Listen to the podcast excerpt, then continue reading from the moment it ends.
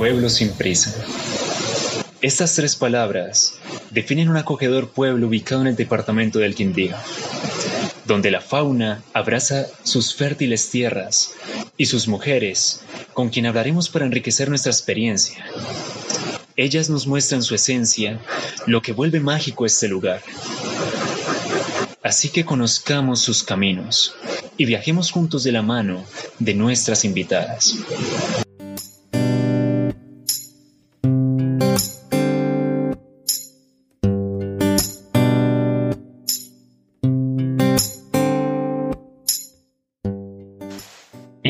Nuestro viaje escuchando a Mary Agudelo, la señora de las gallinas felices. Mi madre cuenta que cuando yo nací, una vecina, el regalo que en esa época se acostumbraba es que el tal presente que le llevaban al peladito que naciera.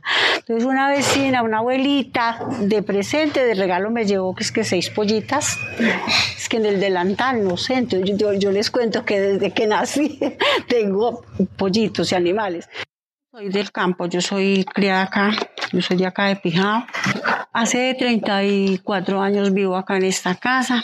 Desde joven me ha gustado trabajar con animalitos, con las gallinas, los pollos, los cerdos el ganado y pues en vista de que esta casa tiene tan buen espacio entonces he querido aprovechar pues como para para realizar esos trabajos. En el año 94 me tocó asumir la responsabilidad como madre cabeza de hogar porque mm, mataron el papá de mis hijas, entonces yo ya seguí pues con la tarea de, mamá y de papá. Entonces como para, para tener un ingreso más porque nosotros trabajábamos con la leche, la traíamos de arriba de la cordillera.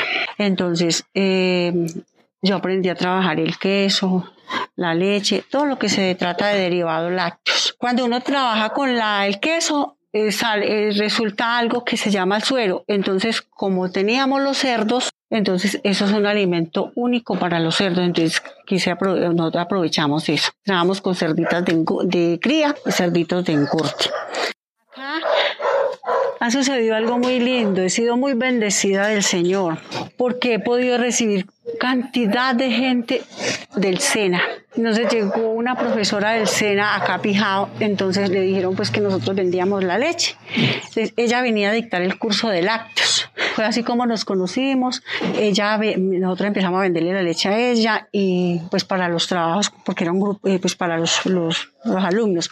Entonces yo entré al grupo, al SENA y hice el curso con el SENA de los derivados lácteos. Hice también con el SENA un curso, un curso de, de, de, especies menores y aves de corral.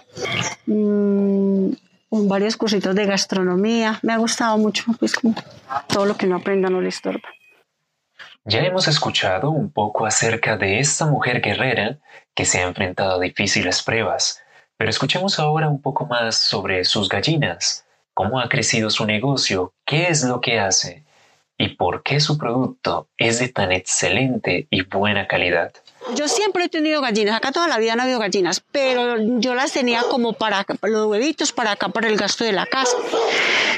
Y un día cualquiera vino una profesora zootenista del SENA, entonces ella le gustó mucho como la idea, como yo tenía los animales, me invitó a, participar de una preparación, de un, curso en el SENA, pues como para adquirir más conocimiento, porque pues uno trabaja con los animales, pero así muy rudimentariamente. Entonces yo entré a hacer el curso, luego me vinculé a una asociación, un grupo muy querido, varias señoras que, que, hacíamos el mismo oficio. Entonces ya me fui motivando y empecé a, acá funcionaba el galpón madre, que es el, o sea, grandote, que, donde yo las tenía antes. Como resultaron varias, entonces yo empecé a, para clasificar de mayor a menor. Algunas las adquirimos pollitas de lo que se llama línea, nosotros las compramos. Y, y, y las otras es la mayoría criollas que siempre las he tenido. Yo las tengo enseñadas a ellas a comer sidra, hoja de bore, quebrabarrigo, la hoja de la sidra. Yo trabajo con cantidad de cositas para que el huevo salga de muy buena calidad y para la salud de ellas mismas y para ayudar a mi, la, economía. Porque así pues a punta de comida, de cuido, no, y es que el cuido de todas maneras también porque trae químicos y todo. Entonces la idea mía es aportar para la canasta de acá de la casa, lo que es la desierto, los productos de acá. Como tengo dos niñas, pues ya, ya son, grandes, pero yo siempre he tenido el animal de Entonces, para mirar qué se les da, seleccionar lo más limpio, lo más puro, que no tenga químicos. Me gusta trabajar así. Despidamos a Mary escuchando lo que ha aprendido de sus animales y los sentimientos que estos le despiertan por el trato que les doy, se convierten en muy mimadas. Entonces es una experiencia muy linda porque eh, a pesar de que es un animalito, le enseña a uno del cuidado con esos bebés que son, ellas son muy cuidadosas cuando están naciendo los bebecitos. Y con las gallinas, pues cuando uno echa una gallinita que nacen los pollitos, pues que uno pone a incubarlas, los bebitos, y que se logran, pues como todos se ven esos pollitos. En este momento tengo una gallinita de pelo, la eché y tiene pollitos pequeñitos. Ella es pequeñita, la eché con poquiticos.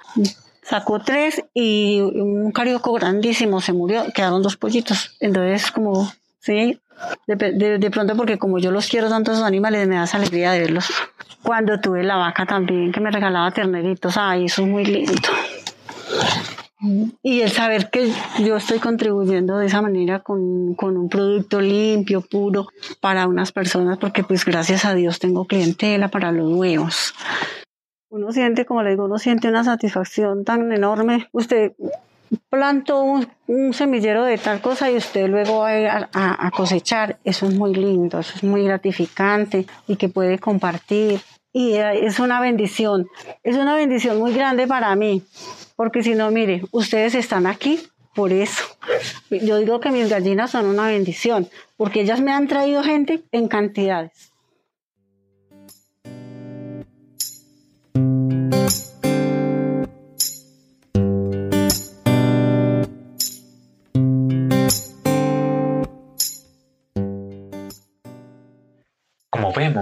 Vemos, está lleno de mujeres maravillosas, especiales, fuertes y sensibles como Mary, hay muchas mujeres que tienen tanto para compartirlo.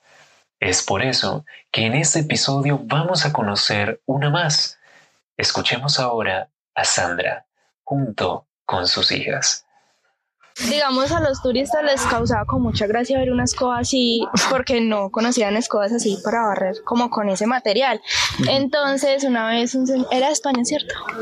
Los primeros, sí. sí él como que pues le causó curiosidad y le pareció muy bonita y dijo que cómo se vería una escoba así pero chiquitica.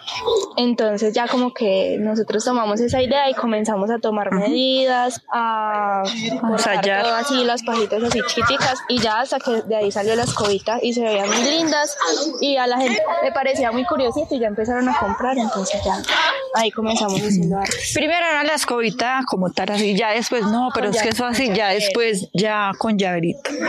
Desde el almacén nos dijo, no, yo les perforo la guaduilla porque es con una broca especial y ya le pusimos y se ven, se ven lindas porque es que son así chiquitas y son tejidas muy puliditos, son muy bonitas. Nosotros nos postulamos a para una certificación de turismo sostenible, ¿cierto?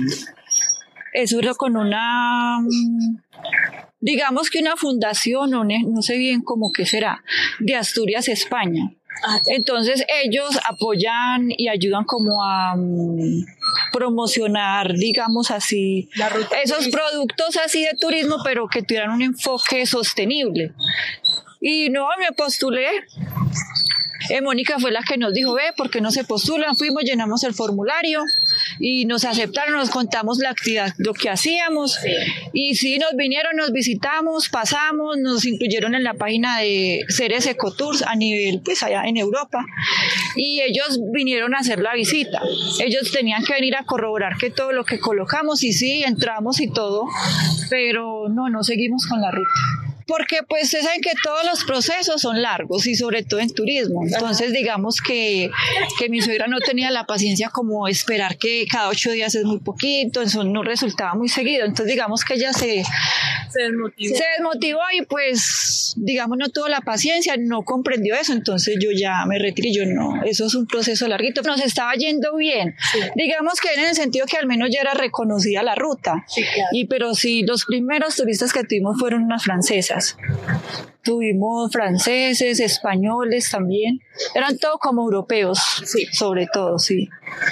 El recuerdo, pues yo siempre recuerdo mucho a mi mamá, porque mi mamá, yo aprendí pues de ella, ella, mi mamá tiene muchos retazos y le gusta mucho hacer colchas y todo eso, entonces yo tengo el recuerdo de chiquita que siempre con ella ahí, yo hice cursos de muistería y ella me enseñó a manejar la máquina de coser, entonces, siempre he tenido como eso.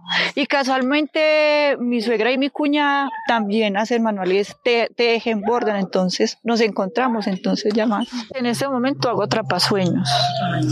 Pero entonces los hago tratando de utilizar la mayor parte que sea material ecológico. Por ejemplo, lo hacemos en bejuco, eh, tejido con fique. Mm, ahora estoy usando un follaje. Bueno, eso es como un bejuquito que se enreda en los árboles y pues sirve para pues que sea decorativo. Naturaleza muerta, entonces quedan muy lindos. O semillitas, pero en lo posible no comprar nada. Hemos escuchado a Sandra con sus hijas, su creatividad, su recursividad para usar lo que existe en su entorno. Despidámonos de ellas escuchando eso que está en su cotidianidad mientras tejen